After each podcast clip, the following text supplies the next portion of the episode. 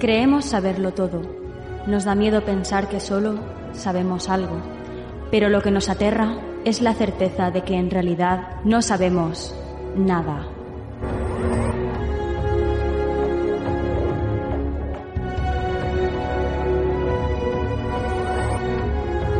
Sígueme por los canales que atraviesan la oscuridad. Remaremos sin descanso. Iluminaremos juntos los caminos de la noche, abriéndonos paso por el canal del misterio.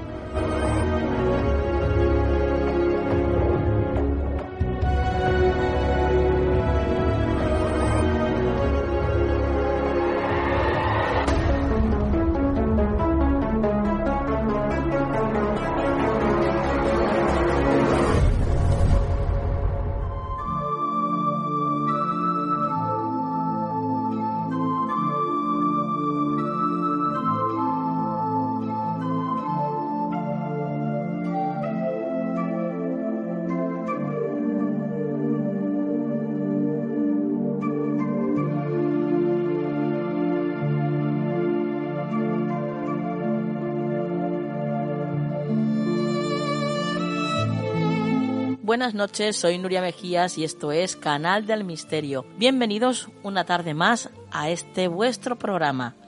Ya sabéis que tenemos por delante, bueno, en esta ocasión un poquito más de 60 minutos, una, una hora y media más o menos por delante, eh, para disfrutar pues de, de todos los contenidos que hemos estado reuniendo durante toda esta semana para traeroslos a vosotros aquí, para que compartáis con nosotros, para que aprendáis con nosotros y así pues aprendamos todos juntos, que es de lo que se trata.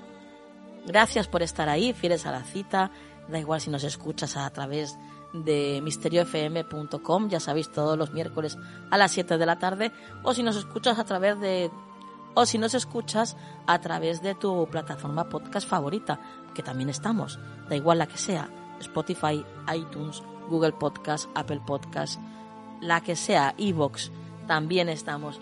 No hay excusas. Si quieres escuchar Canal del Misterio, puedes hacerlo perfectamente.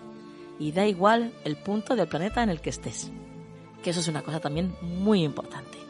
El programa de esta noche vamos a comenzarlo viajando, viajando de manera virtual, como siempre, con nuestra compañera Vania Radoeva.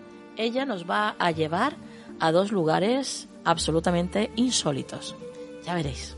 Manel Loureiro también va a estar con nosotros para presentarnos su último libro, La ladrona de huesos. Qué buena pinta que tiene este libro, madre mía. Mercedes Rodríguez también va a estar con nosotros y ella nos va a hablar en el símbolo de el ojo como símbolo. Nuria Pérez también va a estar con nosotros y ella nos trae esos casos del más allá que tanto, tanto nos gustan. Ya veréis, este en especial es alucinante. Y bueno, ya por último, nuestro compañero Juan Perdomo estará con nosotros para traernos el consejo de la semana. Así que bueno, dicho y hecho, ¿no? ¿Para qué vamos a esperar más? Comenzamos. ¿Quieres ponerte en contacto con nosotros? Nuestro email, tu rincón del misterio, arroba gmail.com.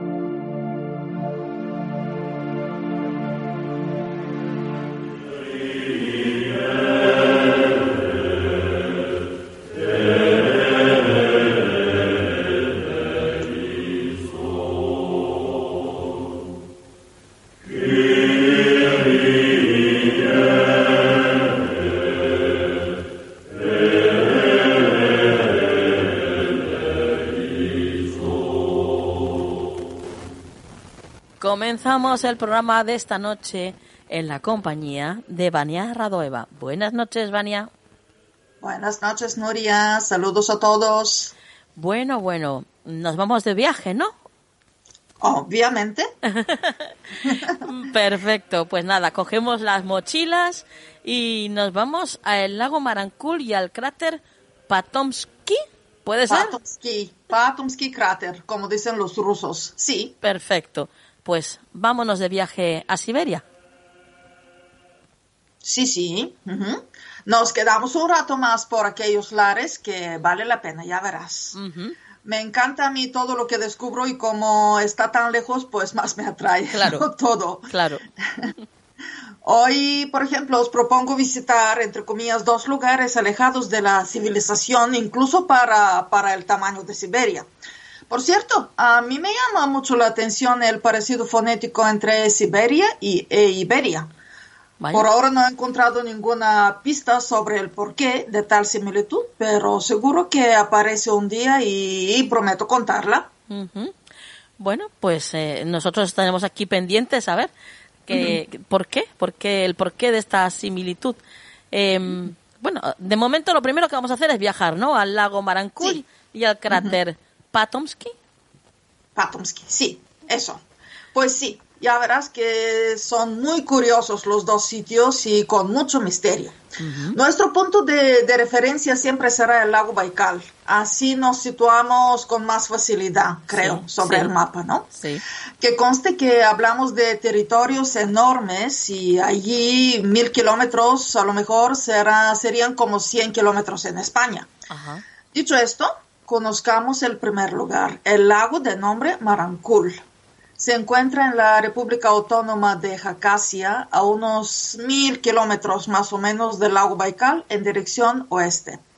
La ciudad más cercana y no muy grande está a 120 kilómetros, así que imagínate. Madre mía. Sí, de hecho hablamos de territorios poco estudiados por ser terrenos montañosos, alejados, de, de no muy fácil acceso, etc. Tal vez por eso, cuando el director de cine ruso, siberiano, digamos, Vasily Kozublev, no sé si lo digo bien, Kozublev, se dirigió, se dirigió a la administración pública pidiendo información y ayuda, no recibió nada y tuvo que organizar la expedición él solo. Es más, el lago ni siquiera estaba reflejado en el mapa geológico de la zona. Kuzovlev contrató a dos buzos de gran experiencia, cámaras y unas cuantas personas residentes eh, en la región. Antes de continuar, quiero insistir en la belleza del lago y el paisaje alrededor. A mí me recuerda la Laguna Negra en Soria, así para situarnos. Está a 1600 metros de altitud y el tamaño es de 1100 metros por 900, aunque la forma es bastante circular. La profundidad es de 6 metros, dicen, en todos los sitios prácticamente igual. Ah, lo que varios testigos afirman es haber visto el agua hervir o bullir, lo digo esto entre comillas, en cierto modo, ¿no? Esto. Luego formar, ah, formar algo, formarse algo como torbellino o embudo y ver una parte del agua desaparecer en las entrañas de la tierra a través de, de este embudo. ¿Y en qué estación hicieron esta expedición? Porque con el frío que hace por allá arriba, madre mía. el verano, en verano hace unos cuatro o cinco años por ahí. Hombre, los rusos rompen el hielo en invierno y se bañan en los ríos. Además, el agua del lago, por alguna razón desconocida, nunca baja de los 16 grados, así que para aquella gente es más que suficiente. La primera impresión del buzo tras sumergirse se le veía bastante agitado, ¿no? Era que los primeros 50 centímetros el agua como que le tiraba abajo y como si alguien le observaba por detrás.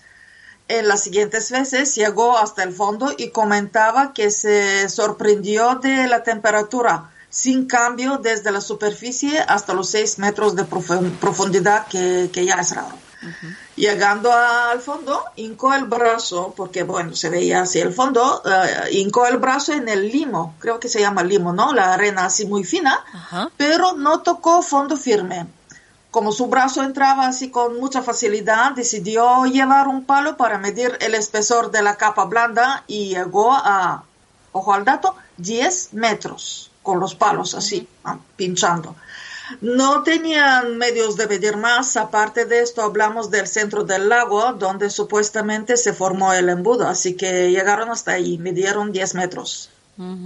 ¿Pero se sabe algo de cómo se formó este embudo allí?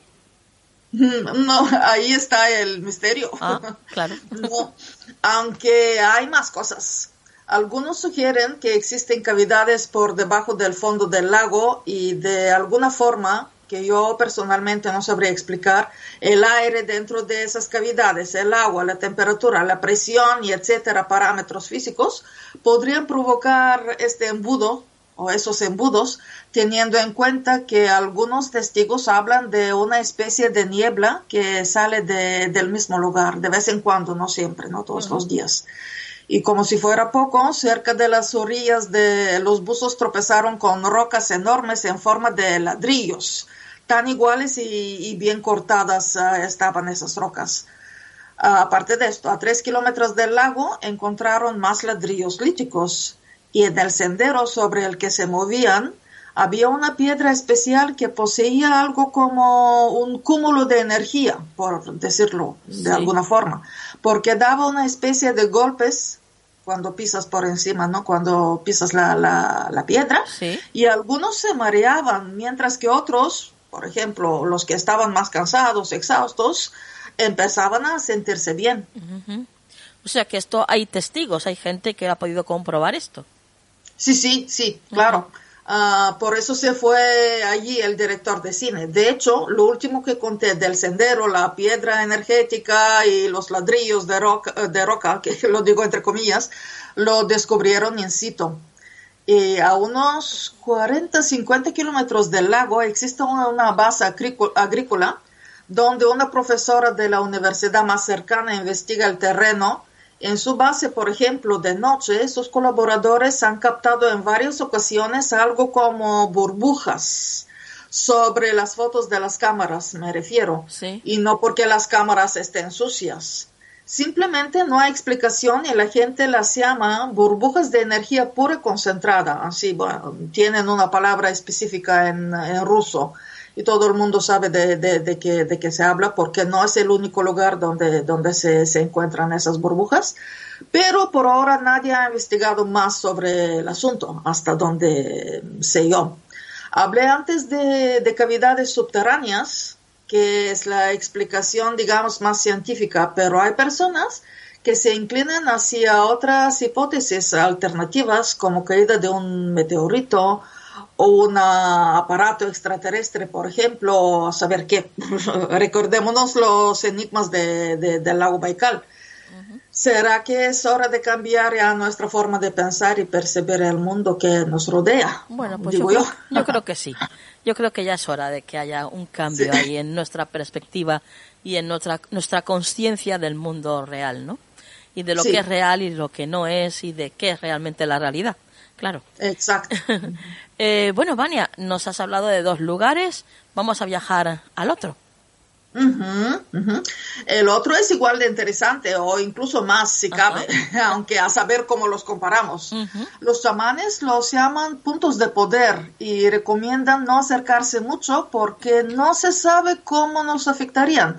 Lo vimos con la piedra cerca del lago Marancul, ¿verdad? Ajá, sí, sí, sí, sí. Em, pero ¿se saben cuántos son esos puntos? Hoy hay muchos en Rusia, en Rusia hay muchísimos, hay muchísimos. Yo ahora, mm, así me he centrado en Siberia, pero hay muchísimos y, seguiré contando porque, ah, porque hay, hay bastante. Fenomenal. Sí, así que nada, por eso vamos a seguir con, con el siguiente punto que, que, que, he elegido, que me parece muy interesante, y a ver qué, qué os parece a vosotros. Nos vamos a un lugar, bueno, lo llaman el lugar más misterioso del mundo desde un punto de vista geológico.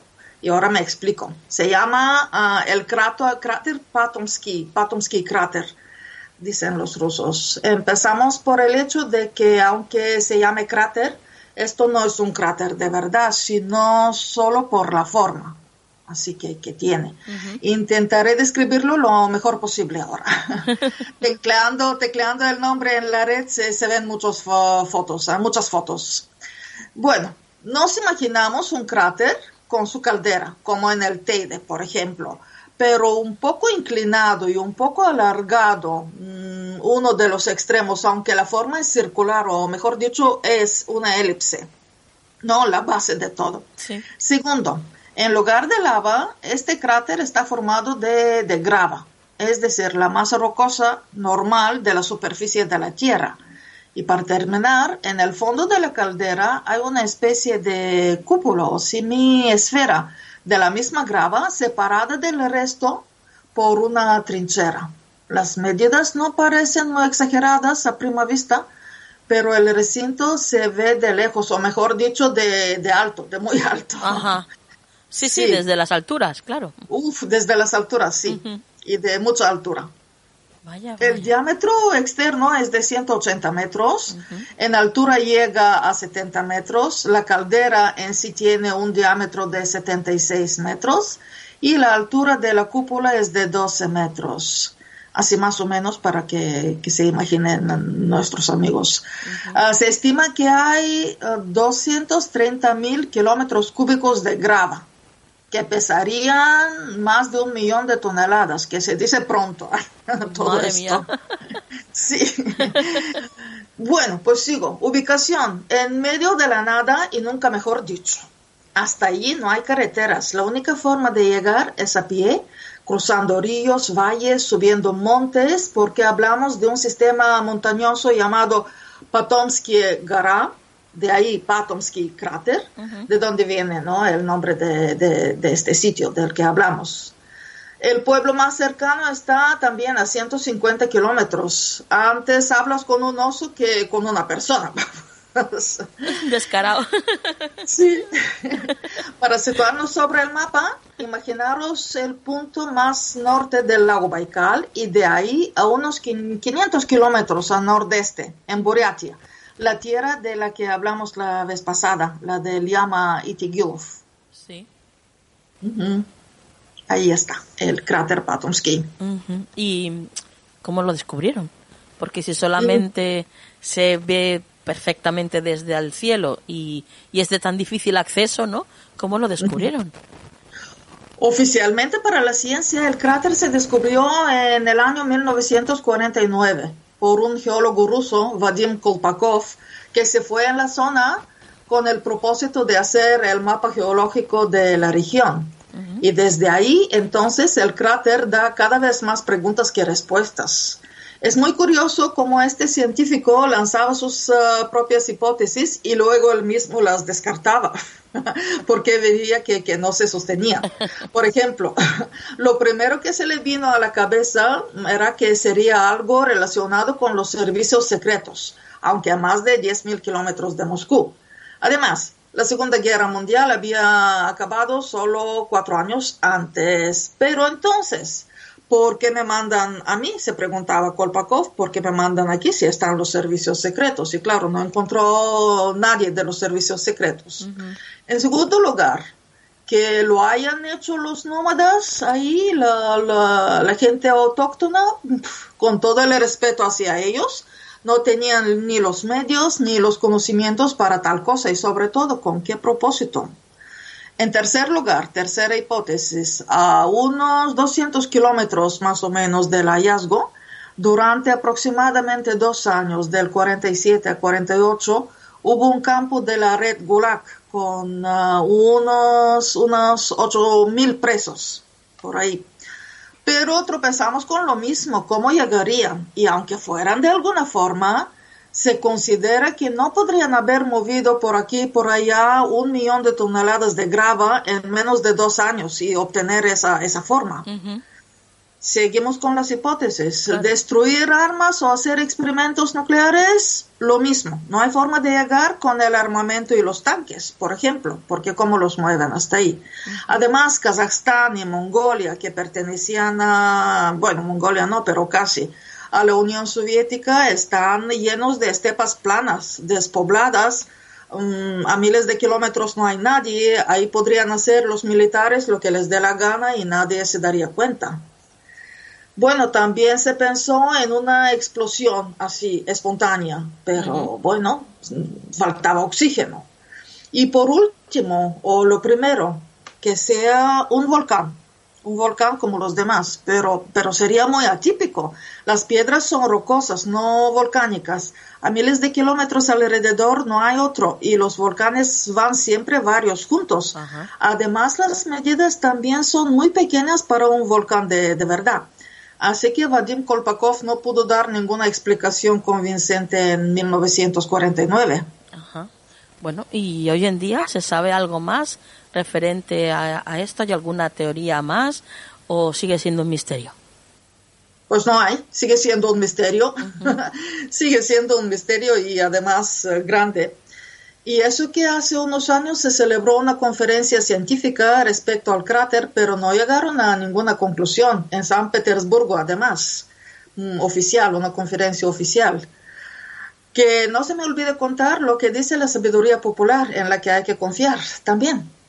Los pueblos indígenas llaman el lugar el nido del águila de fuego, denominación bastante curiosa, el nido del águila de fuego. No recomiendan estar cerca. En 2003, por ejemplo, llegó un bólido en llamas por ahí en, en el monte, ¿no? En los montes, que en el pueblo más cercano vieron y notaron hasta un terremoto escucharon explosiones, vieron destellos de como de cerillas, pero grandes. Los animales se asustaron, los pájaros se fueron y hasta murieron varias personas de cáncer solo en aquel año, 2003, sin que la radiación aumentara, porque luego vino gente para, para medirla, visto que, que, se moría mucha gente de, de cáncer así de forma sin explicación, de una forma sin, sin poder explicar, ¿no? Por qué pasaba así de repente. Por lo visto, Siberia atrae algo del cielo. Recordémonos Tunguska, el lago Baikal, el lago Marancul. Por cierto, unos nómadas que habían construido su casa relativamente cerca, los pobres decidieron construir una casa siendo nómadas, y estaba cerca del cráter, se fueron de ahí con mucha prisa y nunca más volvieron, dejando todo, utensilios, platos, vasos. Mm. En 2005 hubo otra expedición de científicos que terminó con una tragedia. Se murió de infarto la persona que la dirigía y organizaba. ¿Y desde 2005 han habido más expediciones o no? Sí, sí, Hubo unas cuantas, pero, pero bueno, no consiguieron gran cosa, por no decir nada. Salvo tal vez la última, organizada, organizada por la televisión rusa y formada por físicos, biólogos, meteorólogos, eh, periodistas, etc. Eso fue también hace unos cuatro o cinco años por ahí. Eh, se fueron en helicóptero que ni siquiera podía aterrizar, eh, así que saltaron y el helicóptero se, se fue. ¿sabes? Así como, como no hay un terreno donde, bueno, pues así, para que, para que se puede, para que pueda aterrizar el helicóptero. Ah, tenía que volver a por ellos por la tarde, pero como nunca se sabe en la alta montaña, por si acaso llevaban comida, ropa y medicamentos para una semana. Muy bien. Todos muy rápido se dirigieron hacia el cráter, tomaron muestras de la grava y como en algunas zonas la grava es bastante fina y crecen árboles, además grandes y de muchos años, el biólogo eligió uno que cortaron y se llevaron dos o tres rodajas para analizarlas en la Academia de las Ciencias rusa. Sobre la corteza del árbol había huellas de golpes y, algo como cicatrices. Esos puntos estaban como hundidos en la corteza. El catedrático en biología, en biología en la academia determinó la edad del árbol ah, en más de 300 años y según él, las huellas sobre la corteza eran golpes de la grava, de la grava del mismo cráter, ¿no? Es decir, es decir, el cráter llevaba allí mínimo 300 años. Um, ya sé que la pregunta lógica es por qué y cómo saltaron los trozos de roca para golpear a, los árboles. Pero bueno, antes comentar también un experimento muy significativo realizado en la Cátedra de Física Mecánica en la Academia de las Ciencias. Se puede ver esto en un documental, lo digo porque a lo mejor no lo explico bien. Yo siempre tengo miedo a esas cosas que, que son así bastante técnicas. Pues vamos a ver. imaginaros un modelo así, una superficie inclinada sólida y arena. Se reproduce una explosión provocada de un cuerpo que se cae y hace saltar la, la tierra. Luego se hunde en el suelo y explota de nuevo dentro de un tiempo se ve perfectamente cómo se habría formado el cráter Patomsky y su cúpula en el centro de la caldera. Eso sí, el ingeniero, ¿no? el científico de la academia, pidió que no se le preguntara qué cuerpo podría ser y de dónde, de dónde habría venido. El biólogo, no obstante, sí se atrevió a sugerir uh, que podría ser una nave extraterrestre que se habría estrellado en aquel lugar. El motor siguió funcionando unos cuantos años más, pero diciendo unos cuantos, a lo mejor cientos, en un momento originó una explosión secundaria, se llama así técnicamente, es el término, explosión secundaria. Y aunque parezca locura para muchos, es la única hipótesis que da respuestas a todas las preguntas. Otra cosa muy importante es, uh, en apoyo de esto, es el hecho de que en la corteza del árbol se encontraron isótopos del uranio y del estroncio en cantidades muy elevadas cuyo origen ah, en otros ah, cuyo origen es otro enigma porque en la Edad Media la humanidad no conocía las armas nucleares y esos elementos no se encuentran sueltos en la atmósfera. Así que esto por hoy. La próxima vez seguiremos. madre mía, madre mía, que cuántos lugares misteriosos hay en esta maravillosa tierra en la que vivimos. Qué maravilla, ¿verdad? Qué maravilla que poder ir a todos ellos. a todos sí, a mí este sitio como que me ha embrujado. Yo es que te, digo que, que, bueno, ahora mismo me iría. Bueno, yo me iría a todos los sitios, pero este sí que me llama mucho la atención. sí, sí, siempre hay alguno que parece que te tira más, ¿no? Que te apetece más conocer. Pero sí, vamos, si pudiéramos, visitaríamos todos. Yo lo tengo claro, Vania. Sí, sí, sí, con el helicóptero saltamos como sea y... llevamos comida para una semana y ropa. Sí, sí, lo que nos recojan, eso sí, por favor. Sí, sí, volverán, volverán. Bueno, Vania, lo dejamos aquí. Eh, tus vías de contacto. En Facebook, Vania Radoeva, contesto a todo el mundo. Si, si quieren ponerse en contacto conmigo, yo encantada. Qué bien. Bueno, compañera, pues eh, hasta la próxima. Hasta la próxima, que seguiremos viajando por Siberia. Ah, ya sabes que vamos a continuar viajando por Siberia. Sí, sí. Bueno, bueno, eso ya es un adelanto, ¿eh? Para la próxima vez que estés con nosotros. Bueno, compañera, hasta la próxima. Hasta la próxima, un beso. Amen.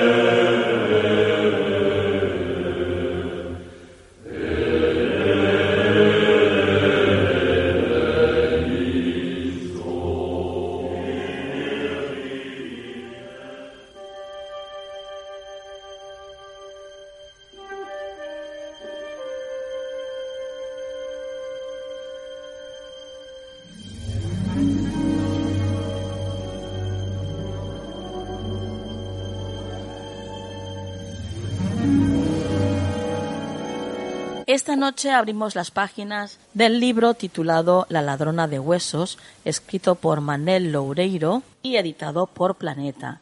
Y Manel, por supuesto, está con nosotros para hablarnos de esta su última, su última obra. Pero antes de hablar con él, deciros que, que Manel es, bueno, escritor, abogado y presentador de televisión, que además ha trabajado como guionista en numerosos proyectos. Su primera novela, Apocalipsis Z, el principio del fin, comenzó como un blog en Internet que escribía en sus ratos libres. El blog se transformó en un fenómeno viral y la novela fue publicada en 2007, convirtiéndose en un bestseller. Sus siguientes obras, Los días oscuros, La ira de los justos, El último pasajero, Fulgor y Veinte, han sido un éxito de ventas tanto en España como en otros muchos países del mundo. Su última novela, La puerta, con más de 100.000 lectores, le ha consolidado como un actor de referencia en el panorama literario español e internacional. Y bueno, como os decía, está con nosotros esta noche para hablarnos de, esta ladrona de huesos. Buenas noches, Manel. Buenas noches, ¿qué tal estáis? Bueno, pues encantadísimo de tenerte aquí con nosotros una vez más y dispuestos a adentrarnos en esta historia que nos cuentas. ¿De qué trata la ladrona de huesos? La ladrona de huesos es un thriller que arranca eh, una noche de mayo, como ahora, una fría noche de mayo en Pedrafita do Cebreiro, que es justo donde empieza el camino francés, el camino de Santiago francés, cuando entra en Galicia. En lo alto de esa montaña Una pareja, Laura y su, y su acompañante, Carlos, están cenando en un restaurante, cuando de repente él desaparece sin dejar el menor rastro. Laura inquieta llama a las autoridades, inicia una búsqueda, nadie da señales de vida, nadie lo encuentra. Es más, incluso se valora la posibilidad de que Laura haya perdido el juicio y haya estado sola todo el rato, pero de repente ella ve algo, un pequeño detalle que ha pasado inadvertido para todo el mundo, pero que le confirma que Carlos ha sido secuestrado, que estuvo allí y alguien se lo ha llevado. Esta sospecha se transforma en una certeza cuando un rato después recibe una llamada telefónica.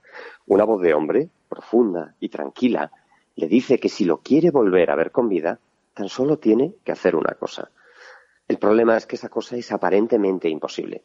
Tiene que robar los huesos del apóstol Santiago, tiene que entrar en la Catedral de Santiago, bajar a lo más profundo de la cripta, coger una de las reliquias más sagradas de la cristiandad y fuertemente vigilada y salir con ella. Y por si no fuese suficiente, tan solo tiene siete días para hacerlo. Esto es el inicio de la ladrona de huesos, este es el inicio de una aventura, de un camino, el camino que va a hacer Laura, que los lectores van a tener que acompañarla en su ruta mientras ella intenta planificar este robo al más puro estilo Ocean's Eleven, mientras a su alrededor están pasando un montón de cosas, mientras hay un montón de mentiras, de conflictos, de descubrimientos y sobre todo de aventura. Bueno, bueno, bueno. Qué buen comienzo y qué buena pinta tiene esto, madre mía. Em, cuéntanos un poquito de, cómo es Laura, cómo has construido ese personaje. Laura es un personaje muy complicado porque tiene un problema. Bueno, tiene ya aparte del problema enorme de tener que hacer un, de tener que llevar a cabo un robo imposible, estando ella sola, sin nadie que le ayude y sin medios materiales a, kilómetros de su casa, tiene otro problema añadido. Laura no sabe nada de sí misma sufre de estrés, un estrés postraumático por un impacto y tiene amnesia retrógrada. No es capaz de recordar nada de su vida que tenga más de un año de antigüedad. Por lo tanto, no sabe quién es, quiénes son sus amigos, quiénes son sus enemigos y qué es lo que puede hacer.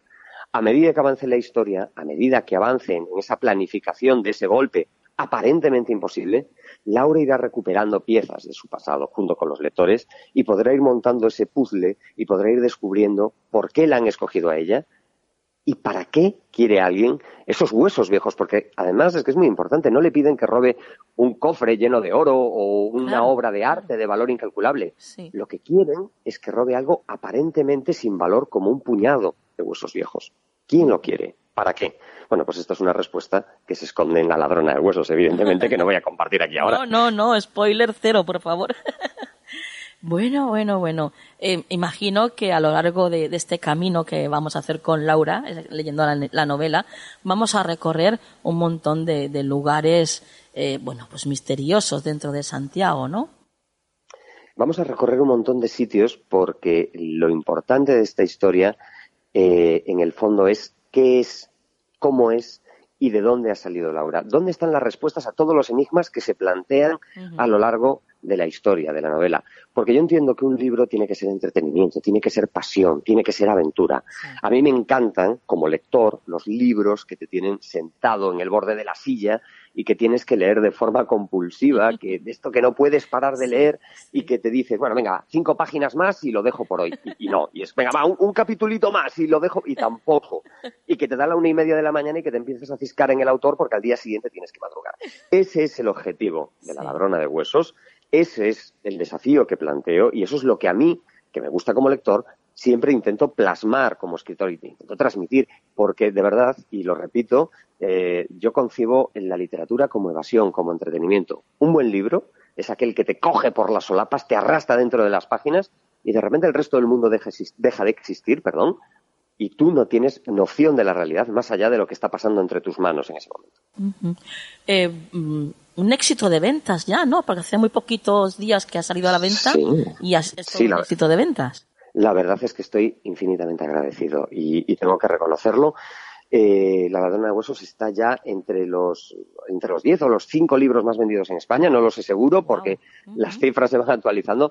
Estoy muy feliz, estoy abrumadísimo, tengo una responsabilidad enorme y es eh, al final, bueno, el, eh, es cuando tú empiezas a, cuando empiezas una carrera de escritor, siempre sueñas con llegar a un punto donde tengas miles de lectores en todo el mundo. Y, mm. cuando llegas a un momento así, la sensación de, de, es abrumadora, pero al mismo tiempo notas el peso de la responsabilidad en tus hombros, ¿sabes? Yo siempre lo comparo con el, con el Everest, ¿no? Es decir, esa montaña que todo el mundo quiere escalar, pero que hay un momento que, que, que, son esos últimos 100 metros, que siempre dicen todos los escaladores que es la zona de la muerte, ¿no? Esos últimos 100 metros hasta la cima que ya has hecho todo el camino, pero queda ese tramito del final donde de repente ya pueden ascender muy poquitos, muy poca gente se puede meter en esa zona y seguir subiendo trabajosamente paso a paso.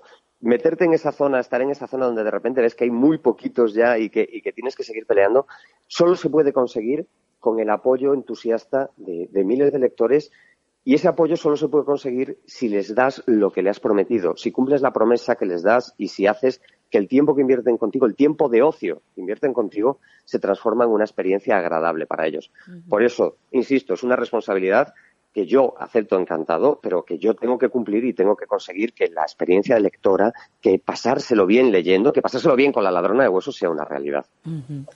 Bueno, bueno, bueno. Eh, se puede adquirir también en el extranjero, ¿verdad? La ladrona, porque hay mucha gente que nos escucha y que nos sigue desde Sudamérica, desde, bueno, desde cualquier país del mundo. Eh, imagino que se podrá adquirir también, ¿no? Pues mira, en julio de este año eh, saldrá a la venta en México, Argentina y Colombia, en agosto en Uruguay y Perú, en septiembre en Chile, El Salvador, en un montón de países y va a salir prácticamente en toda Hispanoamérica y después iniciará su trayecto, su periplo por el resto del mundo a medida que, bueno, pues las traducciones siempre llevan un poquito más de tiempo porque el libro tiene que llegar, se tarda un tiempo. Los ciclos literarios van un poquito más lentos cuando hay traducciones por el medio. Pero es maravilloso, es maravilloso porque es que además, eh, mira, esto me lleva a una cosa que a mí me apetece un montón hacer desde siempre. Antes te puse el ejemplo este de, de Ocean's Eleven como referencia, para que es muy visual y todo el mundo la, tiene presente en la cabeza, ese atraco perfecto que quería hacer George Clooney y su banda a un banco de Las Vegas. Pero ¿por qué robar un banco de Las Vegas? ¿Por qué no algo que sea aquí, nuestro, cercano, conocido, pues por ejemplo, eso, una reliquia en la Catedral de Santiago, pero podría ser eh, una reliquia de la Catedral de Santiago o el, o el Santo Grial que está en, en Valencia, por ejemplo. ¿Por qué no utilizar referencias locales? Y creo que es muy importante que nos demos cuenta que podemos contar historias desde aquí que pueden resonar en todo el mundo. Que tenemos que hacer patria, en el sentido de que tenemos que vender los valores que tenemos y que tenemos que vender los potenciales que tenemos, que hay historias buenísimas para contar aquí. Lo estamos consiguiendo en un montón de soportes, en cine, en series de televisión, en literatura, y, que, y, que, y que tenemos que seguir por este camino. Tenemos que contar nuestras buenas historias. Qué bien, qué bien. Bueno, pues eh, queridos oyentes, ya sabéis, La ladrona de huesos, escrito por Manel Laureiro, Loureiro, una impactante novela de ritmo frenético y sorprendentes revelaciones en la que Manel Loureiro conquista al lector y lo atrapa irremediablemente como suele hacer con cada una de sus novelas. Manel, un placer el haberte tenido aquí. El placer ha sido mío. Muchísimas gracias. A ti. Buenas noches. Buenas noches.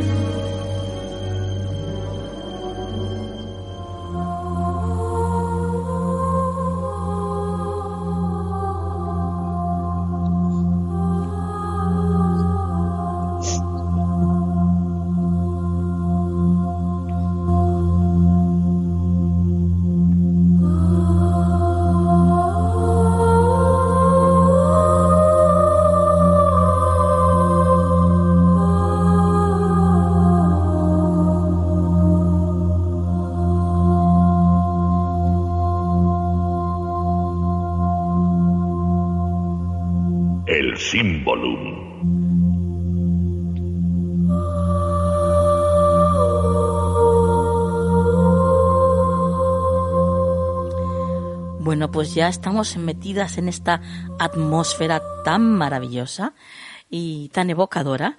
Y ya está con nosotros, por supuesto, Mercedes Rodríguez. Buenas noches, Mercedes. Buenas noches, Nuria. Ay, qué ganitas que tenía de que estuvieras aquí con nosotros de nuevo. Y, y bueno, que nos traigas pues uno de esos símbolos con el que tanto con el que tanto aprendemos porque hay que ver la cantidad de conocimientos de sabiduría de bueno de un montón de, historias que hay detrás de un símbolo no pues sí la verdad es que sí. Es, y, el símbolo de hoy es un, símbolo muy potente Nuria. Sí porque nos vas a hablar del ojo del ojo, efectivamente. Vamos a hablar esta noche del ojo. Y como tú ya sabes que en este programa estamos intentando no conformarnos con el significado de un símbolo, sino ir al fondo de, ese significado, ¿no? Saber por qué eh, los símbolos tienen el significado que tienen, ¿no? Y en este caso ya verás que, es tremendo, es tremendo lo que hay detrás. Bueno, pues eh, somos todo oídos, pero también ojos, ¿eh? Mercedes. pues sí. Cuéntanos. Pues mira, eh, lo primero que tenemos que entender es que el ojo humano es un órgano, eh, pero extraordinariamente complejo. Tanto es así eh, que verás, intentando explicar un poquito el funcionamiento de nuestro ojo, es como una especie de cámara que capta y enfoca la luz y luego la convierte en una señal eléctrica que manda a nuestro cerebro y éste traduce esas señales en imágenes. Pero en lugar de ser una película fotográfica, posee una retina especializada que detecta la luz y proyecta la señal mediante varias docenas de tipos de neuronas distintas. A esto eh, que acabo de explicar se le llama complejidad irreductible y tiene mucha importancia, por eso lo, lo estoy explicando, evidentemente. Y es que lo interesante de esto es que es un sistema que no puede funcionar en ausencia de alguno de sus componentes y por tanto no puede haber evolucionado a partir de una forma más primitiva. Esto eh, lo convierte Nuria en el mayor enigma de la evolución humana, o sea, de la evolución, eh, efectivamente, de la evolución humana, que es eh, admitido por Charles Darwin en su libro El origen de las especies. O sea, que tenemos un gran enigma en el ojo humano, un enigma que solo he empezado a, dibujar mínimamente.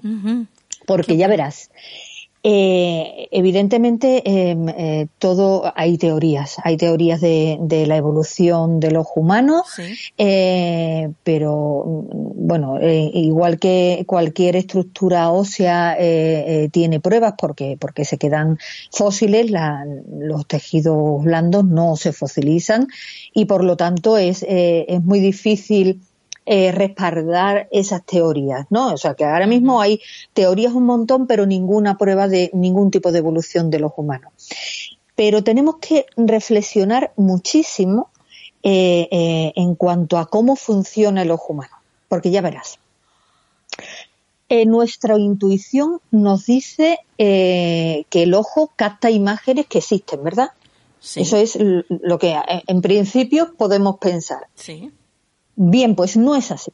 Ah. En realidad, el ojo solo capta información lumínica y traduce y traslada, que, o sea, e, esa información, como he dicho anteriormente, la eh, traduce y la traslada a ciertas neuronas. Estas recogen la información y crean imágenes, que son imágenes que están y que se quedan dentro de nuestra cabeza, que no, no salen nunca fuera. Nosotros vemos eh, como una especie de pantalla dentro de nuestra propia cabeza, como si estuviésemos proyectando una película. De hecho, a lo que hace el ojo científicamente se le llama traducir.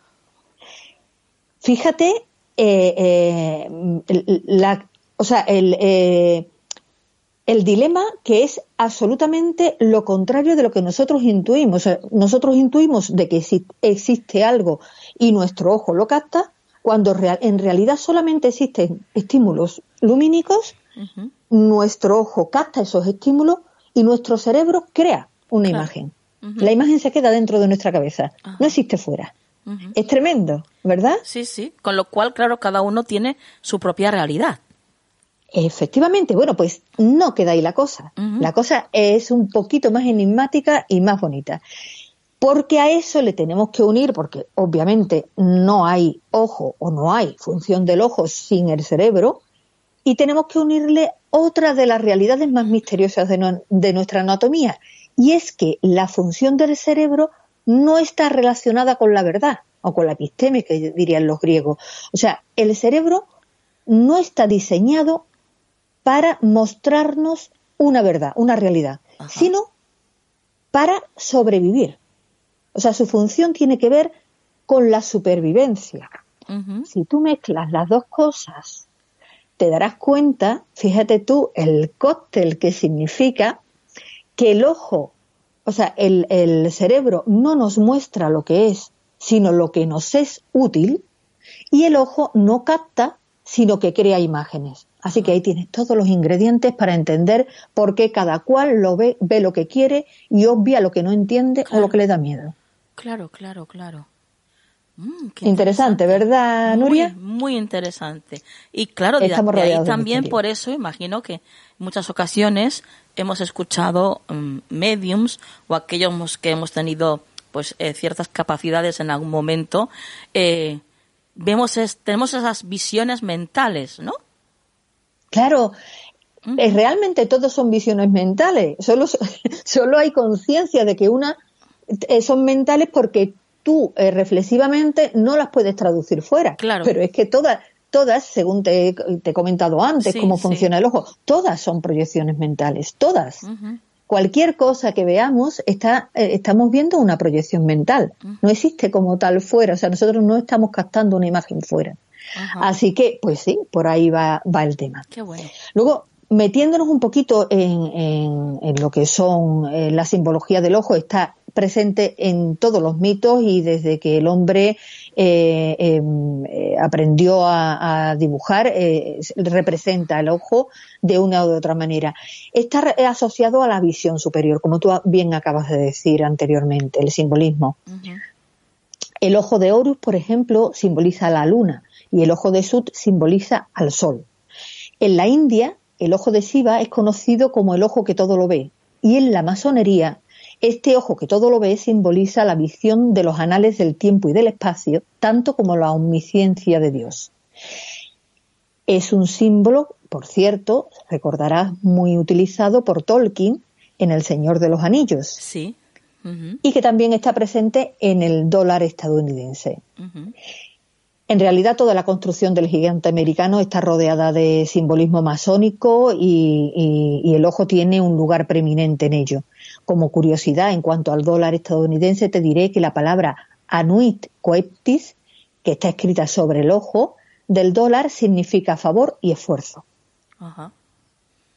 Luego, eh, em, el ojo, por su presencia constante en nuestras vidas, puede significar cosas muy diferentes y es lógico. O sea, el, eh, todo lo que es muy habitual también es muy reinterpretado culturalmente porque está constantemente en nuestras vidas y conforme nosotros vamos evolucionando, pues también va evolucionando esa, esa, ese significado o esa traducción de sentido.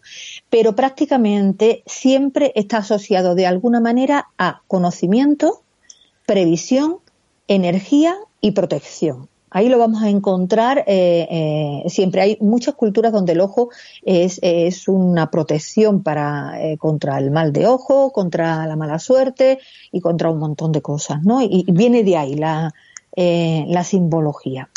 Luego es muy curioso esto, Nuria, porque siendo el sentido que más nos engaña, también es el sentido en el que más confiamos y esto es un, tema para reflexionar. Eh, ver para creer, diría cualquier escéptico, ¿verdad? Pues sí. Bien, los escépticos pues, sí. Efectivamente. Otra cosa somos nosotros.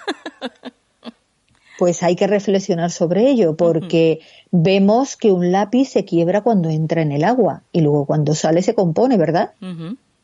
O vemos que el sol da vueltas alrededor de la Tierra. O incluso vemos los colores que no son más que sustancias que absorben y reflejan luz en determinada proporción. Así que parece más sensata la fórmula contraria y, cambiar ese ver para creer por creer para ver. ¿No te parece, Nuria? Totalmente, totalmente de acuerdo. De hecho, hace poco hablábamos tú y yo de esto, ¿eh? efectivamente, efectivamente. Pero bueno, no está de mal que, eh, fundamentemos también en, la parte científica y en la parte de conocimiento esas mismas eh, convicciones que tenemos para que se vea por dónde, por dónde hay que cogerlas. Para que también se tenga esa, esa visión distinta, ¿no? Mira, por ejemplo, Plotino, eh, que era un filósofo neoplatónico del siglo III después de Cristo, decía que el ojo no podría ver el sol si no fuese en cierto modo un sol. Y esto eh, mm, eh, hace referencia a que siendo el sol foco de luz y esta, la luz, foco o símbolo de inteligencia y del espíritu, el acto de ver expresa también una correspondencia espiritual de comprender. Así que la, eh, la visión, la visión y el ojo está también relacionada con la acción intelectual de comprender. Por ello el ojo divino, también llamado por los egipcios Oadda o Uatza, perdón, simboliza al que alimenta el fuego sagrado y la inteligencia del hombre, que en caso de, Egipto pues será Osiris. Luego, eh, en cuanto al simbolismo de las disfunciones, también es muy interesante porque igual que dos ojos expresan la normalidad física y su equivalente espiritual, eh, el tercer ojo es símbolo de sobrehumanidad o de divinidad, como bien sabes. Y el ojo único, ahí estaríamos reduciendo, es, un, eh, es, el caso contrario, es el caso, por ejemplo, del cíclope, expresaría infrahumanidad. Sin embargo, en el caso del cíclope, al estar ese ojo desplazado de su lugar habitual, o sea, está en la frente, está más arriba, eh, su, su, posición también alude eh, a poderes extrahumanos. Ese caso, el caso del cíclope, que uniría esos poderes extrahumanos con una infrahumanidad, eh, estaría presente, por otro lado, con el tercer ojo frontal, que va unido a la idea de destrucción. Eh, eh, con la naturaleza ciclopea estaría en una baja inteligencia, podríamos decir, y sin embargo aparece en el mismo sentido, pero en un sentido divino, en el caso de Siva, ¿no? El tercer, el tercer ojo eh, de Siva. Sí. Luego, por ejemplo, los ojos heterotópicos, es decir, aquellos que están desplazados de su lugar anatómico y trasladados a diversas partes del cuerpo, que aparecen en distintas figuras eh, míticas como ángeles, demonios y demás, siempre aluden a la clarividencia. Puestos, por ejemplo, en la mano, eh, Nuria, simbolizan el acto clarividente y recuerda que en muchas ocasiones la mano de Fátima, que es uno de los símbolos, recuerda que hablamos de la mano en, el programa anterior. Sí, sí. Bueno, pues en muchas ocasiones la mano de Fátima aparece representada con un ojo en medio. Correcto. Eh, que, que, es la doble protección, la protección del ojo y la protección de la mano, que estuvimos hablando también en el programa, en el programa pasado. Así, la multiplicidad de ojos, por ejemplo, eh, tiene dos, dos aspectos. Uno alude a la parte de la noche con su miriada de estrellas, pero al mismo tiempo la multiplicidad simbólicamente refleja la inferioridad. Y aquí eh, me gustaría contarte eh, eh, un caso, el caso de, mítico del pastor Argos, que no sé si lo conoces. No. no, pues mira, el pastor Argos, según la mitología griega, es el responsable de que la cola del pavo real eh, refleje siempre eh, esa multiplicidad de ojos que, parece tener, ¿verdad? Sí, sí. Es tan bonito cuando despliega la... Parece que tiene un montón de ojos. Bien, pues hay una historia detrás que además es muy bonita. Dice que era eh, celosa de una de las numerosas infidelidades de su hermano y esposo Zeus, convierte a su amante Io en una ternera blanca y le encarga a su fiel amigo y guardián Argos, que tenía 50 ojos, que la vigile. Nada mejor que alguien que tiene 50 ojos para que no se le escape, ¿verdad? Desde luego. Bien, pues Zeus, que se, vale de la astucia de Hermes para dormir a Argos y cortarle la cabeza. Hera, rota de dolor, rescata eh, a la cabeza de Argos y la coloca en la cola de su ave favorita, el pavo real. Y por eso el pavo real tiene esa miriada de ojos en, eh, su cola. Así que esa, esa es la historia que hay detrás de, de ese. Es bonita, ¿verdad? Sí, sí, sí. Me ha pues encantado. como, Pues sí, mira, a mí me gustan mucho las historias míticas porque siempre, siempre tienen un poquito de realidad y, es algo así como el realismo mágico sudamericano, ¿no? Que es una manera de contar cosas eh, de forma distinta. Pues eso, ¿no? Eh, eh, adornándolo con, con la imaginación. como ves, el, en cualquier caso, el símbolo de hoy, como otros muchos que hemos tratado, daría para un programa entero, pero tampoco podemos irnos por las ramas, ¿no? sí. Entonces, mira, pues a mí me gustaría, por ejemplo, terminar el programa de hoy, si te parece bien, eh, con la referencia a uno de los misterios más bonitos, para mi gusto, y que para mí te digo, te confieso que fue uno de los que me enganchó con esto del misterio. Eh, en ambos casos, en los dos casos que a mí me engancharon en su momento eh, con este mundo del misterio, eh, fíjate que tiene como protagonista al mismo autor que fue JJ Benítez. Uno fue El caballo de Troya y, y el otro pues fue El misterio de la Virgen de Guadalupe que me apasionó meterme dentro de, esa historia y que me imagino que conoces un poco, pero bueno, para los oyentes que no que no conozcan, eh, eh, Le, le, comento de qué se trata porque es muy muy curioso. Hay que leer el libro, ¿eh? O sea, esto es solamente un gusanillo, pero hay que leer el libro.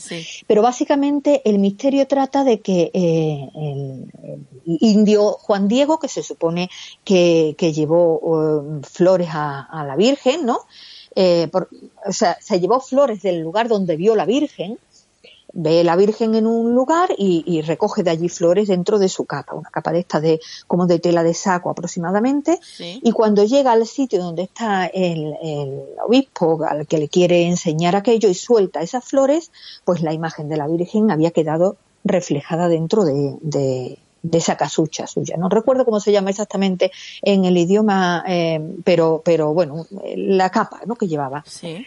Bueno, pues eh, esa imagen que ha sido analizada de muchísimas maneras tiene dos circunstancias. Una, que no se puede encontrar en ella ningún signo de pincelada, de pigmento, ni de nada que, que, justifique esa imagen dentro de, en, esa, en esos hilos, en esa, em, en esa tela. Y la segunda es que un exhaustivo análisis del el ojo de la Virgen muestra la imagen del indio al que se supone que estaba viendo la Virgen cuando el indio eh, se puso enfrente y luego recogió las flores, ¿Sí?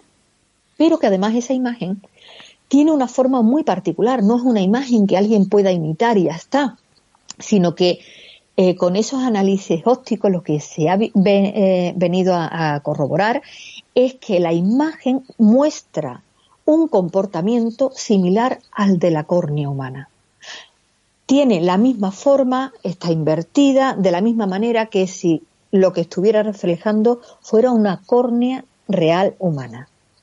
Y eso, evidentemente, es muy difícil de, explicar en esa tela y en ese tiempo. Así que es un misterio, de verdad, eh, a, a, los oyentes que nos estén escuchando, les aconsejo que cojan ese librito, no es muy grande, y se llama Los Misterios de la Virgen de Guadalupe escrito por JJ Benítez, porque les va a apasionar. Qué bien. Eh, pues hasta aquí el símbolo de hoy, Nuria. Qué, bonito es el misterio, ¿verdad, Mercedes? Ay, es precioso, es precioso. La vida sin misterio eh, sería mucho más triste. Y aburrida. Y aburrida, muy aburrida. Bueno, compañera, lo dejamos aquí. Lo que aprendemos siempre contigo la verdad es que es un gustazo el tenerte aquí en el programa y que vengas pues de vez en cuando a contarnos todos, bueno, pues todas estas cosas que nos cuentas relacionadas con la simbología. Eh, compañera, la verdad es que me sorprendes, ¿eh? Yo no sé cómo lo pues haces, pero cada vez que estás aquí nos sorprendes, nos dejas con la boca abierta. Pues eso me, encanta escucharlo, intentaré sorprendente, eh, sorprenderte continuamente. bueno, compañera, tus vías de contacto. Mis vías de contacto son en Facebook mercedes.rodríguezjiménez.98 y sobre todo en mi página web 36 eh, con número escalones.com. Ahí podéis encontrar cosas interesantes. Un montón de artículos interesantísimos. El poder comprar algunos de tus libros también está ahí la opción, ¿verdad? Sí, ahí están las opciones también. Fenomenal. Y ponerse en contacto contigo también, claro, evidentemente. También, por supuesto. Muy bien. Bueno, pues compañera, hasta la próxima. Pues hasta la próxima, Nuria. Un abrazo grande y un saludo grande a los oyentes.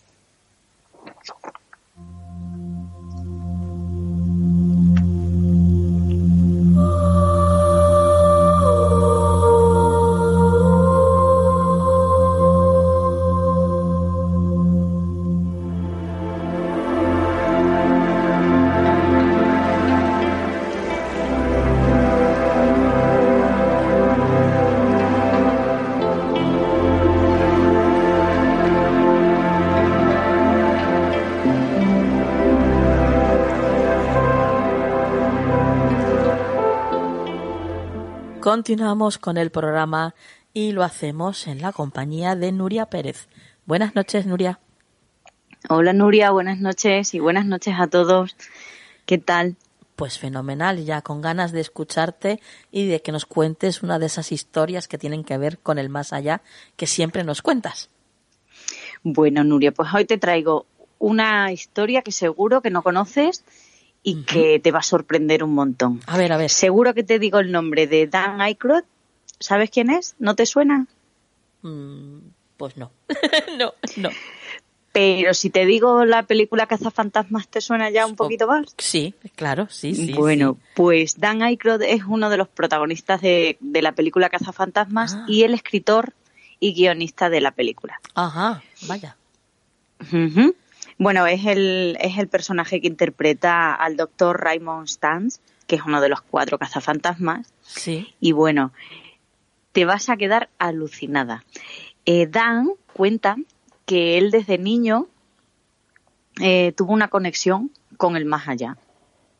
Porque a los dos días de nacer, su madre le contó que sus bisabuelos, tanto por, eh, por parte de padre como por parte de madre, sí vinieron a visitarle, fallecidos ya los cuatro, porque claro, eran bisabuelos.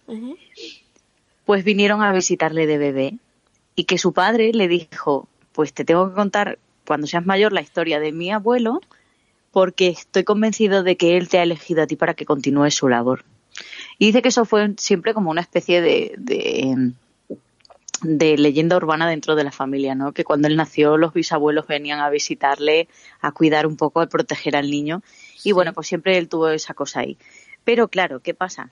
Que es que eh, él siempre ha tenido una conexión muy grande con el mundo espiritual, no solo a través de su padre y de su abuelo, sino por las investigaciones de su bisabuelo. Mira, pero, eh, pero su padre... Eh, ¿en qué se basaban para decirle que, que sus bisabuelos habían venido a visitarle cuando era... Por, porque su madre cuenta que estando de, que terminó de darle el pecho, lo metió en la cunita y cuando levantó la vista por el pasillo de la, de la habitación donde tenían al bebé, vio venir cuatro lucecitas blancas y que al llegar se pusieron cada una como en una esquina de la, de la cunita y se hicieron como una especie de, de te diría como de holograma, es que no sé cómo, no sé, ellos dicen, la madre cuenta, o bueno, él cuenta que su madre le dice que, que hicieron así como como una energía blanca, como la silueta de los abuelos, y se desvanecieron.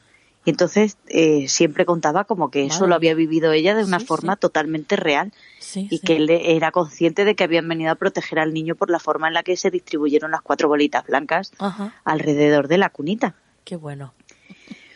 Y es que eh, su la pasión por el más allá y por el, por el mundo oculto, el esoterismo y el espiritismo le viene en la sangre desde muy atrás, porque mira, su padre, eh, que es lo más cercano que tenía él, escribió el libro Una historia de fantasmas, la verdadera historia de las sesiones de espiritismo, mediums, fantasmas y cazafantasmas. Vaya. Bueno, pues su bisabuelo formó parte de la organización neoyorquina que practicaban y, e investigaban el espiritismo. Con lo cual él siempre ha tenido en su casa una, una referencia total a lo que viene siendo el mundo del más allá de los espíritus y de los fantasmas. Hasta qué le pasa a él. Y es que en el año 1980 protagoniza la película de Blue Brothers junto a John Belushi.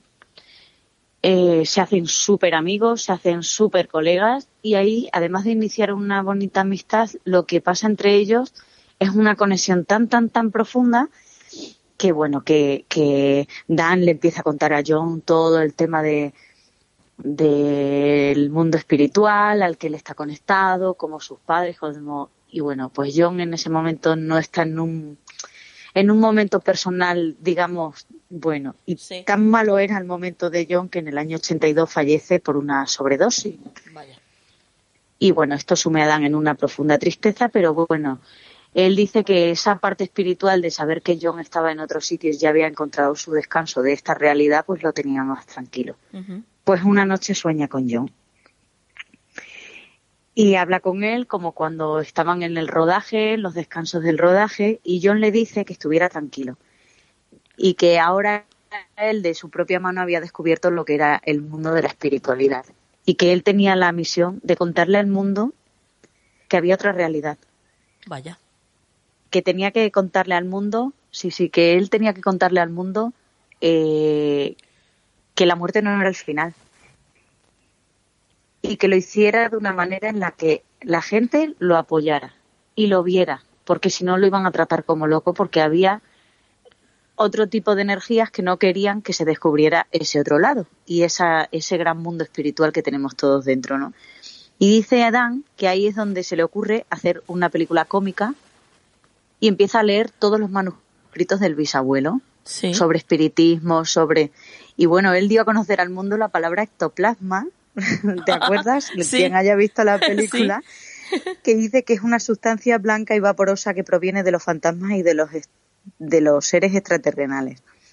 Bueno, pues gracias a esa película la gente supo lo que era el ectoplasma, pero es que la palabra ectoplasma estaba escrita, según dice él, miles de veces en, el, en, el, en los cuadernos de su abuelo, en las muchas sesiones de espiritismo que había escrito en esos cuadernos. Claro. Y de las muchas. Y dice que miles de veces estaba el ectoplasma y que el mundo tenía que saber lo que era el ectoplasma. Y gracias a la película Fantasmas el mundo supo lo que era el ectoplasma. Sí, claro, que hasta entonces solamente lo conocían pues la gente que directamente coqueteaba, ¿no? Con el mundo del espiritismo y, y bueno, pues ya sabemos que incluso hubo una moda bastante importante aquí, por lo menos en Europa, sobre el 1800 más o menos, que existían las, las mesas parlantes, eh, bueno, todo, todo este mundillo, ¿no? Y, y esta gente sí que utilizaba o, o, esta palabra del ectoplasma porque había muchos mediums que, que de hecho lo generaban, ¿no? En sus sesiones mediúnicas. Pero claro, eh, conocimiento como, tal de esta palabra, pues solamente lo tenían pues la gente que estaba vinculada a este mundo espiritual, ¿no? A este mundo del espiritismo. Pues hasta que Dan decide eh, contar en su película de forma cómica y de forma eh, trivial todo el mundo y de ahí nace la idea eh, de hacer la película Cazafantasmas. Y ahí fue cuando él empezó a escribir el guion. Y uno de sus compañeros le dijo, bueno, mm, este tema eh, de mediums, de muertos, de fantasmas, de espíritus, es un tema un poco escabroso que para las películas de terror, bueno, está, pero para una película cómica. Y volvió a soñar con John Belushi, con su compañero en The Blue Brothers, y le dijo John, adelante. Adela según cuenta él, dijo adelante, porque la luz está contigo, para que tú dejes a conocer este mundo. Y así nace la idea de la película Cazafantasmas, que luego se ha hecho una versión nueva que tú me has recomendado, pero yo no he visto, pero bueno, se la recomendamos a todo el mundo porque dices que es súper graciosa y divertida y hay que verla. A ver, es, muy entretenida, es infantil, pero es muy entretenida, a mí me gustó, sí. Ajá, pues ya te digo, Nuria, pues la idea de, de Cazafantasmas nace de un sueño y de un mensaje en ese sueño en el que le da la oportunidad de ser la persona que dé a conocer al mundo, incluso a los más pequeños. Pues bueno, eh, la idea de Dan fue hacer una película cómica para que pudiera llegar a todos los públicos y para que desde niños todos nos planteásemos el hecho de que la muerte no es el final, de que hay algo más, de que hay algo más en otro plano y que a veces interactúa con este nuestro. Y que hay algunas personas que, bueno, pues que están más abiertas, que, que están más afines a que ocurran ese tipo de cosas y que no solo son las personas que lo van buscando, porque esto es lo que decimos siempre en cada uno de, de, nuestros programas, que si tú quieres buscar este tipo de cosas y quieres respuestas y quieres mensajes, los vas a tener, pero tienes que creer en ellos. Si tú vas cerrado, nunca vas a recibir mensajes ni, nada. Y Dan esto lo comprendió muy bien y su misión, la, según él, como dice, eh, ese mensaje que él recibió a través de los sueños del más allá de tienes que contarle esto al mundo, pues decidió hacerlo así, de una manera divertida, de una manera cómica, para que todo el mundo se planteara que hay algo más allá. Pues qué bien, qué bien. Me encanta que cada uno en su ámbito pueda llegar a dar estos mensajes, que cada vez seamos más ¿eh? los que hagamos conocedores a todo el mundo del mundo de la luz, de que esto que estamos viviendo no es lo único que existe en absoluto, que hay mucho más allá. Y, y referente a lo que tú decías, eh, de que, bueno, sí, en casi todos, en casi todos los programas lo comentamos, que, eh, bueno, pues eh, el misterio está ahí y hay mucha gente que como va con los ojos cerrados no ve nada, no se da cuenta de nada, pero si estás un poco despierto y tienes los ojos abiertos, te das cuenta de un montón de, de cosas que suceden, de, de serendipias, de casualidades, entre comillas, de mensajes incluso que te llegan y que, bueno, si no estás en ese, eh, en ese, eh, en, esa especie de, de, despertar, ¿no? No, no te das cuenta de ello. Y yo siempre lo digo, eh, la frase, la famosa frase de ver para creer, mm, para mí sería lo contrario sería en esto, ¿eh? refiriéndose a, a eso. Sí, totalmente. Sería creer para ver. Creer para ver, efectivamente.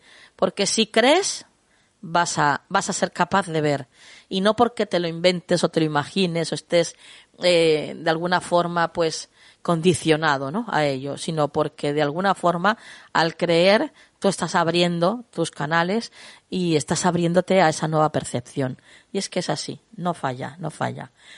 Bueno, compañera, Fenomenal, qué, qué, qué historia, no la conocía desde luego. No, pues qué sorpresa. La verdad que, la verdad que, que en el mundo del cine y en el mundo de la literatura hay muchas referencias que se han querido ocultar y bueno, aquí las iremos contando y desvelando poquito a poco. Qué bueno, qué bueno. Bueno, mm, danos tus vías de contacto, Nuria. Bueno, pues yo siempre os digo que por donde estoy más activa es en Twitter, así que mi Twitter es arroba nuri con Y P de Pamplona, C de Cáceres, C de Cáceres, arroba Nuri PCC. Cualquier cosita, ya sabéis, me podéis escribir lo que queráis, comentarme lo que queráis, si os gustaría que eh, investigásemos sobre algo y que os contásemos algo o que nos queráis contar, ahí estamos abiertos a todos para que nos contéis y, y nos digáis lo que queráis. Fenomenal. Bueno, pues compañera, ya sabes, ¿no? Hasta la próxima. Hasta la próxima, besito.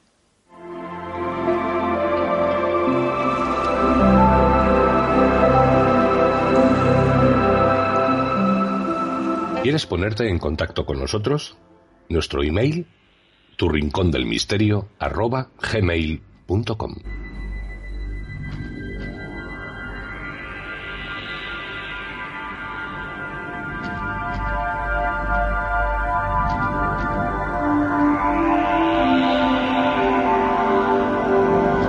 El consejo de la semana en Canal del Misterio.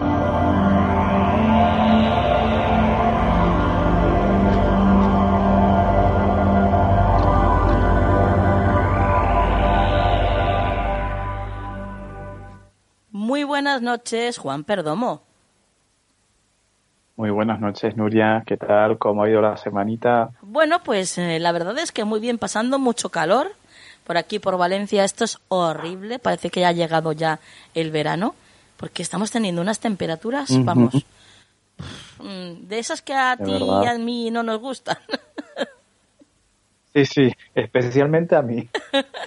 Y, la verdad, Nuria, que eh, el otro día lo comentaba por ahí también, que, no nos olvidemos en estos días, por favor, de poner pues un cuenquito de agua por ahí, para esos animalicos que están en la calle, en los balcones, para los pajaritos, ¿verdad? Porque lo pasan fatal, así que ya que lo comentas tú, pues aprovechamos y, claro que sí. y por favor lo pedimos que yo yo sé que aquí somos todos gente muy muy de bien y muy animalista y tenerlo en cuenta, porque si nosotros lo pasamos mal, pues figura, figura de ellos, ¿no? Sí, sí, sí, sí. Así que bueno, pues paciencia. amiga mía, paciencia. Paciencia y una caña, como suelen decir, Juan. Sí. ¿Tu semana qué tal? ¿Bien? Muy bien también, con trabajo, con mucha alegría y muy bien, la verdad. Estoy muy activo y la verdad es que la primavera este año me tiene sorprendido porque a mí no me gusta especialmente, pero no sé si igual mañana te digo otra cosa, pero hasta ahora me tiene como muy activo y muy muy motivado, la verdad. Así que muy bien, muy bien, Nuria, gracias. Qué bien. Oye, a mí me gustaría que compartieras con todos nuestros oyentes algo muy mágico que te pasó el otro día, un mensaje muy especial que recibiste. ¿Te acuerdas ese papel que hablaba de los ángeles? Ay, qué bonito, Nuria, perdóname, ves que yo voy como voy, ay, perdóname. Sí, bueno, es verdad, discúlpame, claro. Eh, yo es que soy muy, muy, muy de las señales, soy muy de mirar números, matrículas, bueno, todo, todo, ¿no? Em, siempre desde la objetividad, porque también te digo, si estás muy pendiente, puede que tu, tu ego te engañe, ¿no? Y veas señales donde no las hay, claro. Pero, pero soy muy de eso, de, estar atento, ¿vale? Sin expectativa, pero atento. Y entonces me encuentro el otro día, yo no sé de qué era, de verdad, no sé eh, si era una carta que alguien dejó, no sé, pero el mensaje era súper bonito y decía, eh, nunca corras más rápido de lo que tu ángel de la guarda puede volar. Y a mí aquello me impactó un montón, primero porque es verdad, para mí los ángeles son una presencia diaria, cotidiana, en la que yo creo mucho. Y segundo, porque yo venía, no, no ese mismo día, pero sí el día anterior, venía de hablar con una persona sobre ese tema, sí. de la importancia del autocuidado y de la importancia de, eh, pues de hacer nuestro trabajo, de hacer nuestra parte, para que desde arriba nos puedan guiar. Porque claro, yo no puedo retar a Dios, yo no puedo retar a mi ángel de la guarda. Si yo no tengo cuidado, si yo no me cuido, ellos tampoco pueden hacer mi trabajo. Claro. Entonces, hay que responsabilizarse, ¿no? Cada uno de su propio camino. Al 100%, Nuria. Ser responsable de tu camino y con la confianza puesta luego en ellos. Pero es que a mí me impactó tantísimo que el mensaje. de verdad que sí, discúlpame que ahora no lo recordaba. Quizás por eso, porque soy de ver muchos por ahí, aunque es verdad que tan claro como aquel. Bueno, es que eh, aquello fue un letrero luminoso, Juan, en medio de la noche. Vamos, o sea. pero parpadeaba y todo, ¿eh? Sí, sí, sí.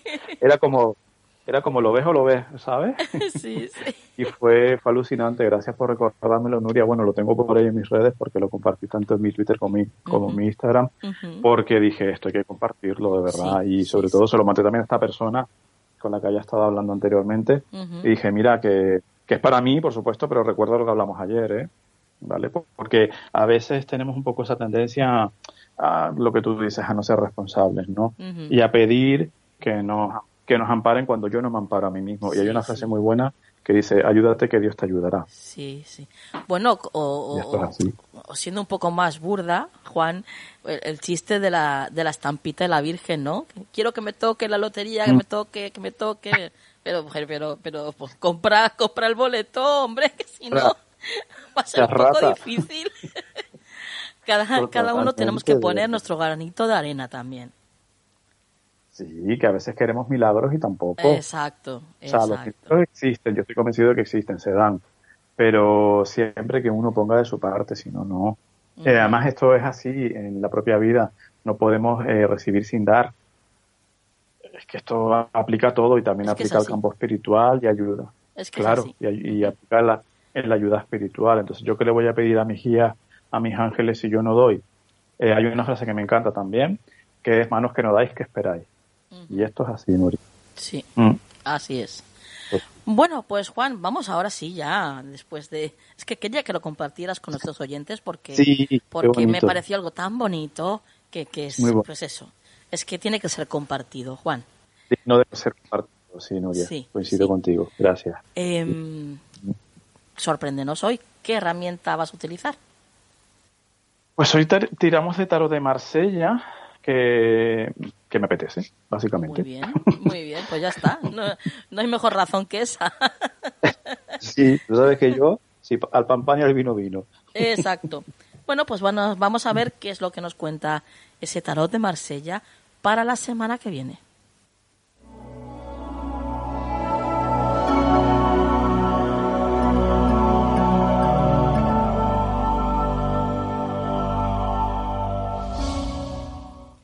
Cuéntanos, Juan. Pues mira, Nuria, un rey, el rey de espadas concretamente. Entonces, el consejo para la semana que viene, vamos a verlo por diferentes ámbitos, ¿vale? Sí. Por una parte, nos pide que seamos prudentes, cautelosos, que utilicemos la razón, la inteligencia. Eh, las espadas, recordemos que representan, Nuria, el elemento aire, el intelecto, la mente. Y nos está aconsejando que esta semana mm, nos apasionemos un poco menos, o al menos en ciertas cuestiones que seamos más, pues eso, intentemos ser más lúcidos, tener una, hacer un uso mayor de la mente que de las emociones para tomar decisiones, por ejemplo, de tipo práctico, de trabajo, eh, que tengamos un poco más los pies en tierra, aunque las espadas sean en el aire, pero por una, es una forma de hablar, tengamos un poco más los pies en tierra y la cabeza bien despejada. Porque puede ser que esta semana, Nuria, se nos pongan delante oportunidades y situaciones ante las que tengamos que tener esa mente lúcida, lo más lúcida posible. Que luego nos podemos equivocar, nadie dice que no, por supuesto, pero que por lo menos que por nosotros no quede, ¿no? Pero luego también nos puede llevar al otro extremo, Nuria. El consejo puede ser, te reconoces quizás de un tiempo a esta parte o en estos momentos presentes, eh, siendo poco emocional, tirando mucho del intelecto, siendo incluso severo, porque el rey de espadas muchas veces peca de ser una persona como muy severa. Sí, estricto, eh, autoritario, ¿no? Exacto, sí, muy estricto, muy autoritario y, que no, no tiene corazón, por así decirlo, ¿no? Y entonces puede que tanto para temas nuestros, personales, como en lo que tenga que ver con nuestras relaciones con los demás, eh, Nuria, pues esta semana hayan personas que lo vean más por ahí, lo sientan más por ahí. Intentar ser más amorosos, intentar ser más justos o intentar ver las cosas desde otro ángulo. No solamente desde la percepción que yo tengo, que para mí puede ser real, pero para el otro no. Ser como más diplomático incluso, yo diría. Y tener más en cuenta las emociones, tanto las mías como las ajenas, ¿vale? Y luego también nos puede ayudar eh, o nos puede eh, hablar, en Nuria, de acudir a una asesoría legal. Eh, resolver temas legales o temas prácticos, temas burocráticos, o si no, simple y llanamente a recurrir a alguien, si yo estoy muy bloqueado, Nuria, tengo algún problema, tengo alguna situación, sé que siempre puede haber algún amigo, alguna amistad, algún familiar que pueda hacer ese papel positivo del rey de espadas, esa parte positiva del rey de espadas, de ver donde yo no veo. Por eso también lo de la asesoría, ¿no? El pedir consejo a una persona que pueda ser eh, más lúcida que yo en un momento determinado. No tener miedo, Nuria. ¿Tengo una sabiduría especial, Juan? Exacto. Ajá. Sí, y, y sentido de la justicia también, ¿no? Claro. Sí, sentido de la justicia y de la equidad y una, una imparcialidad que a veces yo no tengo porque yo estoy en el meollo de mi problema. Claro, claro. Y la persona amiga que lo ve desde fuera puede ser más objetiva, más, más eh, justa y me puede dar un punto de vista que yo no valoro. No tener miedo, por tanto, de confiarnos a alguien que nos pueda dar esa, ese punto de vista e incluso puede ser literalmente de forma literal un tema legal abrirlo ir a, ir a, ir a por eso vale ponerlo en marcha buscar esa ayuda legal esa asesoría legal pero aunque solo sea en el aspecto personal eh, es importante también esta semana entonces claro pues ya cada uno que lo lleve más a, al terreno que más le suene, ¿no? al que más le, resuene y donde mejor se sienta. Pero esa figura de Rey de Espadas es la figura que nos rige esta semana, Nuria, es la que nos viene a dar ese consejo de la semana. Perfecto. Y bueno, pues que cada uno, lo dicho, lo lleva a su sentir. Muy bien, perfecto. Mm, pues nada, lo tendremos en cuenta, como siempre. Juan, tus vías de contacto. Claro que sí, Nuria. farotarot.gmail.com, correo electrónico más 34 691 402 203, mi teléfono para contactar, y en redes sociales y en YouTube, que les invito a que pasen y se suscriban, y así me ven el careto de paso. Juan Perdomo.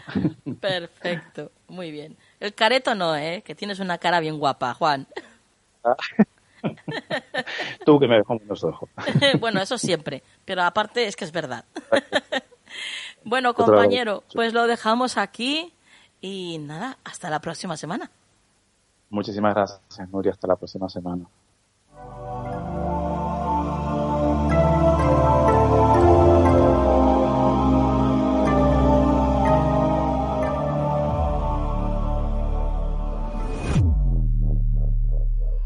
Bueno, pues ya llegamos al final del programa de esta noche. Qué rapidito se pasa, ¿eh? Y eso que esta vez ha sido un poquito más largo el programa, pero aún así se pasa volando. La verdad es que la buena compañía, pues es lo que tiene. No, no podemos decir otra cosa. Ya sabéis que os queremos muchísimo y estamos deseando que llegue ya la semana que viene para mm, estar con vosotros de nuevo y compartir todas estas cosas que tanto nos gustan y que tanto nos aportan. Y ahora, como siempre, antes de irnos, vamos a por la frase de la semana. No intentes jamás curar el cuerpo sin antes haber curado el alma. Que la luz esté siempre en vuestras vidas. Hasta la semana que viene.